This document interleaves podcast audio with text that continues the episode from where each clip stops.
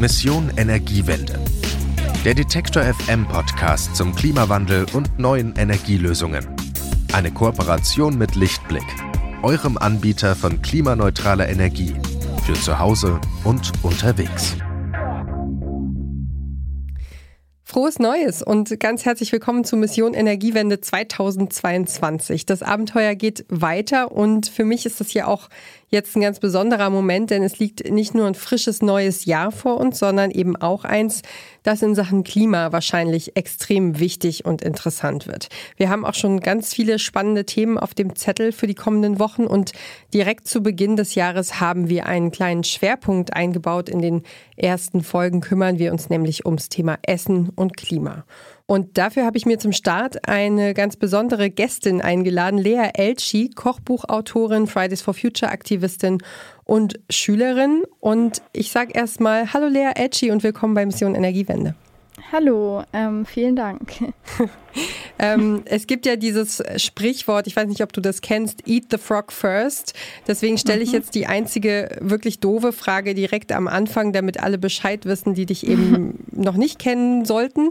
Du bist 16 Jahre alt, du bist die Tochter einer Konditorin und eines Kochs und du hast im vergangenen Jahr ein Kochbuch rausgebracht. Wie kam es denn bitte schön dazu? Ähm, also ganz angefangen hat es eigentlich mit einem Schulprojekt, ähm, in dem wir die Aufgabe bekommen haben, über ein halbes Jahr uns irgendeine Projektarbeit zu überlegen. Und ich habe dann überlegt, was mir irgendwie nahe steht und was mir wichtig ist und bin auf die beiden Bereiche gekommen. Einmal gutes Essen, was einfach durch meine Eltern schon immer um mich rum ist und den Klimawandel bzw. Nachhaltigkeit oder was wir dagegen tun können, was ein Thema ist, was mich einfach viel beschäftigt. Und die beiden Bereiche habe ich dann in einem Kochbuch zusammengebracht, in dem ich auch verschiedene Leute nach Rezepten gefragt habe ähm, zu diesem Thema, also zur Nachhaltigkeit, nachhaltige Rezepte, klimafreundliche Rezepte.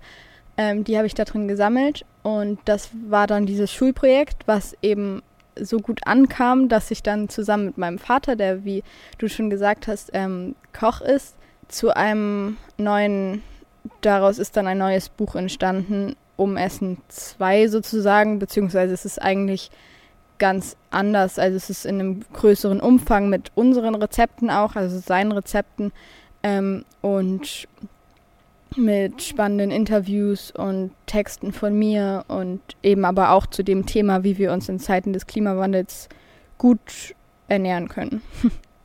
Du hast es gerade schon erwähnt, dein Kochbuch heißt Umessen, das Kochbuch für eine bessere Welt. Kann denn mhm. in deinen Augen Kochen tatsächlich so ein bisschen die Welt verändern? Das kann man, glaube ich, so nicht sagen, weil es gibt natürlich ganz, ganz viel, was sich ändern muss. Ähm, aber ich glaube, also das habe ich auch geschrieben, dass es für mich vielleicht ein guter Startpunkt ist, um was zu ändern. Und auf jeden Fall nicht alles bewegen wird und auch nicht die Welt retten wird. Ähm, aber ich glaube, wir können damit anfangen oder es kann ein Bereich sein, wo man anfängt, irgendwas zu tun. Und ich habe mich eben dazu entschieden, weil ich auch gesehen habe, dass in dem Bereich ganz, ganz viel schief läuft. Und ähm, natürlich auch, was den Konsum angeht, aber auch auf politischer Ebene. Und ähm, da muss einfach ganz viel passieren. Hast du, hast du Beispiele für Dinge, die du gerne verändern würdest, wenn, wenn es möglich wäre?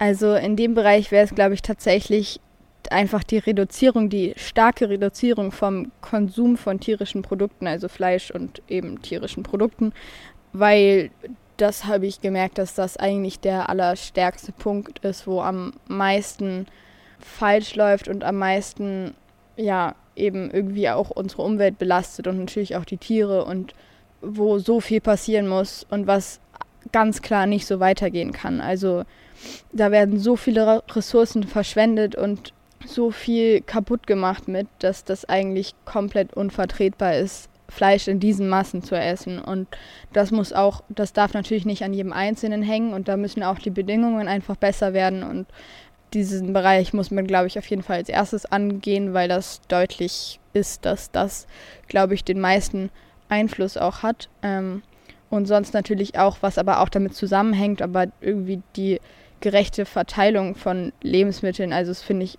krass, wie unglaublich ungerecht es ist, dass wir hier irgendwie tonnenweise wegschmeißen an guten Lebensmitteln und in anderen Bereichen der Welt die Menschen irgendwie hungern und gar kein Essen haben. Und ja, das ist nicht nur, das hat natürlich nicht nur was mit dem Klimawandel zu tun, aber auch eben auch mit Gerechtigkeit. Bei mir ist es so, zu Hause, mein Sohn, der ist gerade fünf geworden, der macht sich auch schon immer mal wieder Gedanken darüber, warum wir eigentlich Tiere essen und dass sie dafür getötet werden ähm, kommt da aber noch nicht so viel weiter. Wie, wie gehst du denn mit, mit Essen und tierischen Lebensmitteln um? Gab es da einen Auslöser für dich oder sind es einfach die, die Zahlen und die Gesamtsituation, die dich irgendwie pushen in der Richtung? Ja, also ich glaube, es war so, ähm, als ich angefangen habe, irgendwie zu sagen, okay, ich will kein Fleisch mehr essen, so mit 10, 11, ich weiß nicht genau. Ähm, ich glaube, das war, wo ich immer mehr mich mit dem Thema ein bisschen auseinandergesetzt habe oder so die Realität gesehen habe und viele Dokus geguckt habe und eben Filme und Bücher darüber, mm, wo ich einfach so gemerkt habe, okay, das, was da abgeht, ähm, kann man nicht vertreten, aber eher so in dem Sinne, wie wir die Tiere halten, also diese Massentierhaltung. Und ich habe dann irgendwann gesagt, okay, ich weiß, es gibt auch Fleisch in anderer Qualität und man kann das auch sehr gut halten und es ist auch wichtig, dass das bestehen bleibt. Es heißt nicht, dass wir gar keine Tiere, also gar keine Tiere mehr essen, aber eben diese Massen und diese, aus dieser Haltung wollte ich das nicht mehr und dann habe ich irgendwann gesagt, okay, ich esse einfach gar kein Fleisch mehr oder eben einmal im Jahr, wie ich es jetzt tue, wo ich dann genau weiß, wo es herkommt und ähm, wo es Wildschwein ist, was an sich die beste Art ist, Fleisch zu essen. Also weil die eben nicht gehalten wurden und ein schönes Leben hatten, hoffentlich. Du machst das auch zu einem besonderen Moment im, im Jahr, ne? Nicht irgendwann. Mhm, genau. Also ich dachte so, ich meine, auf den Geburtstag freut man sich natürlich eh schon. Und dann, um es noch besonderer zu machen, hat man dieses eine Mal, wo man Fleisch essen darf. Also wo ich mir sage, okay, das erlaube ich mir so. Ähm, und dann kann ich es, glaube ich, auch mehr zelebrieren und irgendwie richtig gut finden. Und ich glaube, das ist auch ganz wichtig, dass man das mehr wertschätzt, dass wir irgendwie da ein Tier auf unserem, also dass dieses Tier für uns sein Leben gegeben hat, also nicht freiwillig, aber trotzdem. Aber ich merke auch, wie es jedes Jahr, an dem ich das an meinem Geburtstag esse, wird es weniger, also brauche ich es weniger, weil ich mich so daran gewöhne, gar kein Fleisch zu essen, dass es irgendwann auch dass ich es mir fast abgewöhne. Aber das ist natürlich, ähm, ich freue mich immer noch drauf eigentlich. Nach einer kurzen Pause geht es gleich weiter. Warum Nudeln ohne Soße wie Strom ohne Öko sind? Beides ist ziemlich schwer zu schlucken. Das eine für uns als Menschen, das andere fürs Klima. Deswegen gibt's bei Lichtblick 100% Ökostrom mit flexibler Laufzeit und bis zu 24 Monaten Preisgarantie je nachdem, was euch wichtig ist. Klimaneutral wird so zum neuen Normal. Wir können ja jetzt, äh, weil wir äh, in einem Podcast sind ähm, und uns die optische Ebene fehlt, leider nicht durch dein Buch blättern. Hast du vielleicht ein, zwei Beispiele? Wie kann Umessen aussehen? Was meinst du damit? Hast du irgendwas, was dir so direkt in den Sinn kommt? Naja, also wir haben insgesamt natürlich geguckt, dass es gibt eben dieses eine Fleischgericht und sonst, ich glaube, zwei Fischgerichte, aber dass es eben relativ reduziert ist, was tierische Produkte und vor allem Fleisch angeht. Ähm, und dann im Speziellen auch natürlich auf sowas geguckt, wie also es gibt ein ähm, Rezept, das ist Ofengemüse aus Resten, wo man eben so ein bisschen dieses, diesen Aspekt davon sieht, dass es, dass man einfach guckt, was man noch da hat und daraus dann was Leckeres zu essen macht, um eben auch keine Lebensmittel wegschmeißen zu müssen und um dem so ein bisschen entgegenzuwirken. Und ja, da hat irgendwie jedes Rezept so ein bisschen sein, sein Teil oder ja, aber ich muss auch sagen, es ist manchmal auch nicht sehr dogmatisch und manchmal denke ich auch, oh Gott, da hätte man ja noch viel mehr besser machen können. Aber das war auch unser Ansatz, dass wir gesagt haben, es geht nicht darum, alles komplett korrekt zu machen, weil das geht auch überhaupt nicht, sondern um so ein bisschen ein Bewusstsein zu kriegen, was überhaupt alles dahinter steckt und was das eigentlich bedeutet, was wir essen und zu gucken, wie könnte ich was besser machen. Also du hast auch so ein, ähm, das kommt mir jetzt in den Sinn, diese, diese Doppelseite mit der äh, Schokolade, also dass wir, dass wir eben ja, Schokolade essen, die eigentlich nicht so gut ist für, für Tier und Mensch und am anderen Ende der Welt. Ja, genau. Also es ist eher so ein Beispiel, glaube ich, weil es, das kann man natürlich bei ganz vielen Lebensmitteln recherchieren, was da eigentlich alles schlecht dran ist. Und man muss auch aufpassen, glaube ich, dass man sich da nicht zu doll rein äh, denkt oder steigert, weil ich merke, irgendwann macht es mich auch verrückt, je mehr ich mich mit dem Thema auseinandersetze, desto depressiver werde ich so ein bisschen, was das angeht, weil ich so das Gefühl habe, okay, man kann eigentlich gar nichts richtig machen und eigentlich ist alles schlecht. Aber das zeigt auch so ein bisschen, dass wir halt was ändern müssen und dass vieles nicht so gut läuft und dass man da sich für einsetzen kann, ähm, natürlich auch in seinem eigenen Konsum gucken kann, aber auch irgendwie mit seiner Stimme eben lauter werden und sagen, das soll so nicht weiterlaufen, weil das kann es auch gar nicht. Mhm. Du konntest für dein Buch auch Prominente gewinnen, zum Beispiel Renate Künast und Tim Melzer. Was meinst du, habt ihr denn voneinander gelernt? Hm, ich weiß es nicht genau. Also ich fand auf jeden Fall schon mal die Interviews sehr, sehr spannend. Ich habe das auch gemacht, weil ich eben so ein paar Stimmen von Experten sozusagen irgendwie da drin haben wollte, die wirklich auch gutes Wissen in dem Thema haben und auch gute Ansätze schon, ähm, weil ich natürlich keine Expertin bin und nur mit meinen Gedanken da reingegangen bin. Und ich habe sehr viel von denen gelernt, also was einfach so die Themen angeht.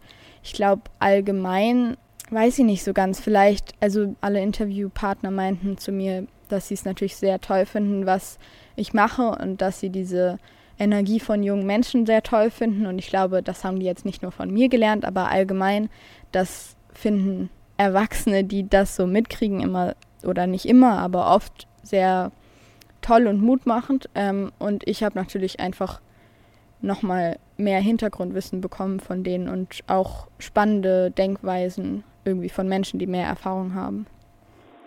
Du hast ja dann auch einfach dadurch ganz, ganz viele äh, neue Erfahrungen gemacht, ähm, vor dem, also bevor das Buch erschienen ist, dann jetzt, nachdem es erschienen ist.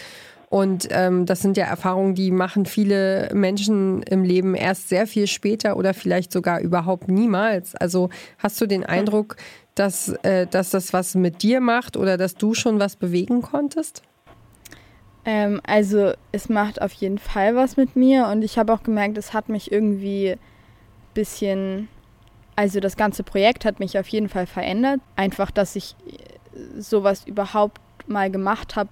Es hat mir aber auch gezeigt, wie, wie toll das ist, wenn man irgendwie ähm, sowas auf die Beine stellt und das ging auch alles total schnell und ich habe mit richtig tollen Leuten gearbeitet und ob ich selber was bewegen konnte, weiß ich natürlich nicht genau. Ich habe immer das Gefühl, mit diesen kleinen Dingen, also im Vergleich kleinen Dingen zu diesem großen Problem, habe ich immer das Gefühl, hat man so wenig Einfluss. Aber eigentlich, glaube ich, stimmt das gar nicht, weil irgendwo muss es ja anfangen und auch diese kleinen Dinge. Also ich meine, das Buch wurde jetzt, glaube ich, ich weiß nicht genau, wie oft es verkauft wurde, aber mehrere tausend Mal. Und ähm, das ist natürlich dann auch bei so vielen Menschen zu Hause und so viele Menschen lesen sich das durch und gucken sich das an und nehmen natürlich auch was daraus mit. Das heißt, ich glaube schon, dass, dass ich da vielleicht einen kleinen Einfluss haben konnte, aber oft habe ich auch das Gefühl, es ist alles irgendwie noch viel zu wenig und man müsste viel, viel mehr machen. Ja. Jetzt liegt ja auch vor dir ein frisches neues Jahr. Was hast du vor 2022? Wie geht's für dich weiter? Ähm, für mich geht es tatsächlich relativ spannend weiter, gar nicht was Umessen angeht, sondern dass ich einen Austausch mache, beziehungsweise ein Auslandshalbjahr nach Costa Rica. Ich muss natürlich dahin fliegen.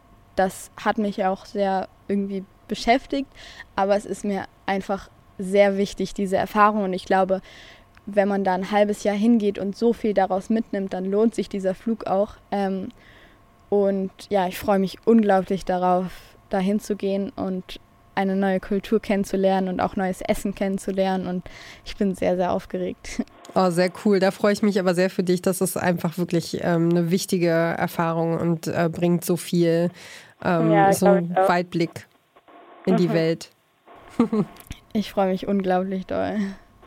Jetzt habe ich noch eine letzte Frage. Mit Blick auf die Corona-Pandemie äh, haben wir ja im Grunde alle irgendwie fast zwei ganz besondere und anstrengende und auch irgendwie traurige Jahre hinter uns.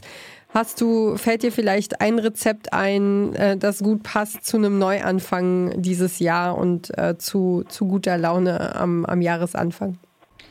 Also, ich weiß nicht genau, ich würde sogar fast sagen, die meisten Rezepte passen dazu, weil sie einfach Spaß machen und weil sie unglaublich lecker sind.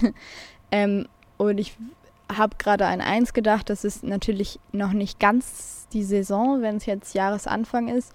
Ähm, aber da kann man sich auf jeden Fall schon drauf freuen. Das ist ein Spargel-Erdbeersalat, den mein Papa immer zu Spargel oder Erdbeer, also so ähm, Frühling, Sommer macht. Und der ist unglaublich lecker und der macht auf jeden Fall richtig gute Laune. Dann danke ich dir ganz herzlich. Das sagt Lea Elchi. Sie ist Deutschlands jüngste Kochbuchautorin. Mit ihr habe ich darüber gesprochen, was unser Klima mit Essen zu tun hat. Vielen Dank für das Gespräch und deine Zeit. Ja, bitteschön. Danke gleichfalls.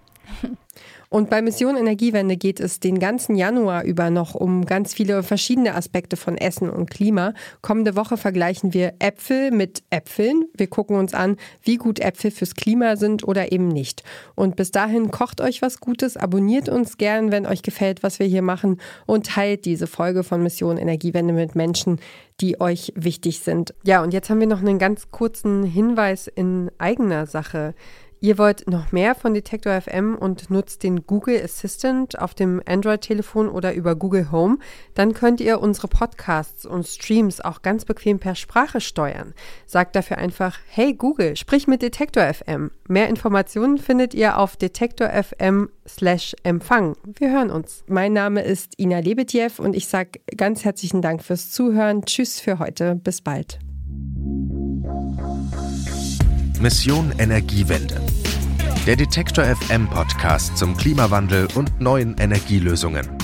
Eine Kooperation mit Lichtblick, eurem Anbieter von klimaneutraler Energie für zu Hause und unterwegs.